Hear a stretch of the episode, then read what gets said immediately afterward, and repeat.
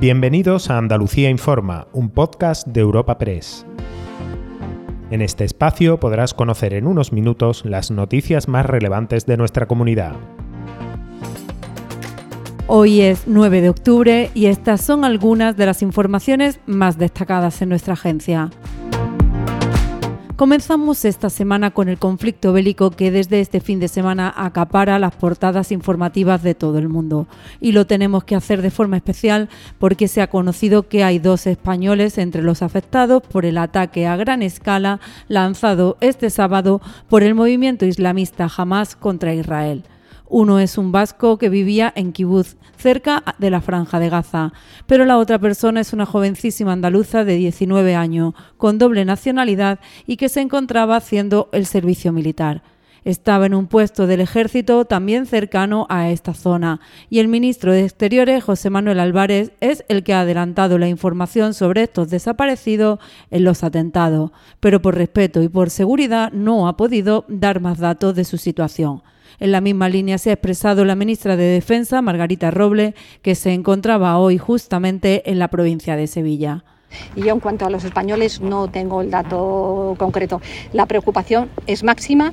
Han sido unos eh, eh, ataques terroristas gravísimos, de una especial gravedad, eh, y por tanto vamos a ver la evolución, lo que ocurre y lo que hace de referencia a España, puesto que el jefe de la misión de UNIFIL es español y tenemos un contingente de 600 personas, estamos en, alerta, estamos viendo a ver cómo evoluciona la situación en Líbano y desde la condena más rotunda y más absoluta estos eh, actos terroristas que no tienen ningún tipo de justificación.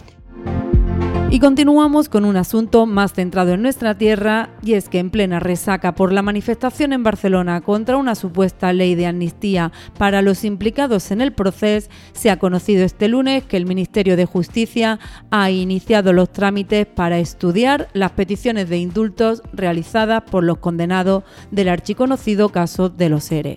Entre ellos se encuentra el expresidente de la Junta, el socialista José Antonio Griñán, que tiene suspendida una pena de seis años de cárcel por la enfermedad que padece.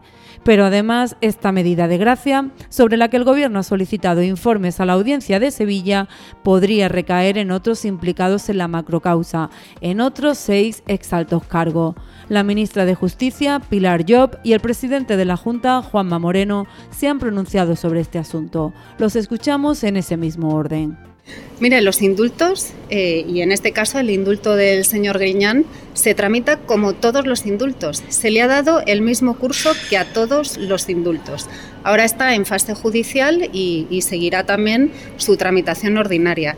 Todos los indultos se tramitan de la misma manera. Ahora sí, también sabemos que cuando el Gobierno está en funciones no se pueden conceder indultos, pero se tramitan igual que todos los indultos. Está en fase de tramitación a, que hay una sentencia, si al final las sentencias no valen, y al final la pregunta se hace mucho ciudadano, dice, bueno, y entonces yo sí tengo que pagar las penas cuando cometo un delito y los políticos no.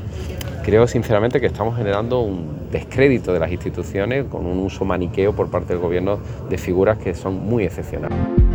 Terminamos con una protesta, con una protesta de los jóvenes. El mes que viene se cumple un año del inicio de la presentación de solicitudes para beneficiarse del bono del alquiler para los menores de 35 años.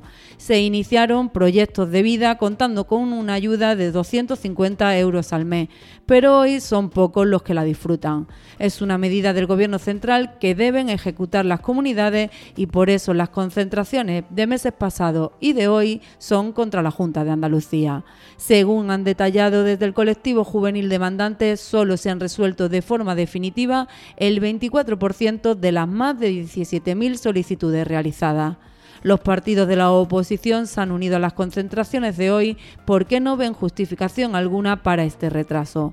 Escuchamos al secretario de Organización de los Socialistas en Andalucía, Noel López, que ha participado en el acto de protesta convocado en Granada. No puede ser que tenga a la espera a 17.000 jóvenes, hombres y mujeres que quieren tener un futuro, que desean tener la capacidad de emanciparse y que por culpa de un hombre, Moreno Bonilla, no puede. Frustra la intencionalidad de muchos jóvenes de tener una vida y de poder tener esa ayuda de alquiler. Y más si cabe cuando la Junta Andalucía ya tiene las transferencias hechas por parte del Gobierno central, más de 64 millones de euros. Recuerda que puedes encontrar estas y otras muchas noticias en la sección de Andalucía en nuestra web europapress.es.